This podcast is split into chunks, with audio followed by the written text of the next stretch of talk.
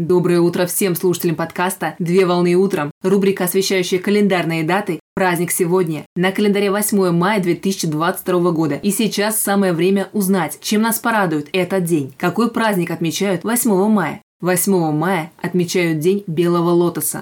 День Белого Лотоса – это праздник теософов и памятная дата, которая посвящена русской основательнице теософского общества и писательнице Елене Петровне Блаватской. Годы жизни с 1831 по 1891 год. Годы жизни с 1831 по 1891 год, которая приобрела международное признание как ведущий теоретик теософии. Теософия – это религиозное учение о возможности постижения божества и общения с потусторонним миром. Учение было основано в Соединенных Штатах Америки в конце XIX века русской иммигранткой Еленой Петровной Блаватской. День Белого Лотоса проходит ежегодно в годовщину смерти основательницы Теософского общества Елены Петровны Блаватской. Несмотря на существование нескольких теософских организаций, праздник является единым и общим для всех представителей теософского движения. В своем завещании Елена Петровна Блаватская предложила своим друзьям и последователям собираться всем вместе в годовщину ее смерти 8 мая, а во время проведения встречи необходимо зачитывать произведение «Свет Азии»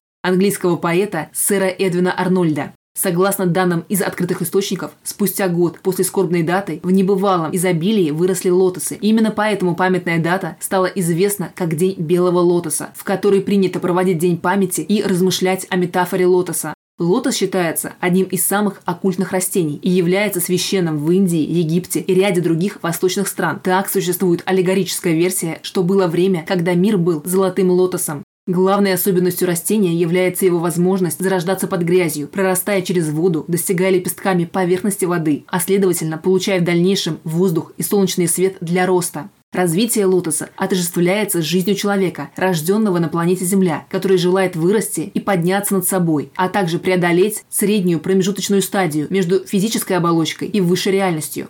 Традиционно в день праздника проходят организованные очные встречи и эфир в онлайн-пространстве представителей объединений из разных стран с проведением тематических лекций на актуальные темы, которые исследуются в религиозном направлении. Поздравляю с праздником! Отличного начала дня! Совмещай приятное с полезным! Данный материал подготовлен на основании информации из открытых источников сети интернет.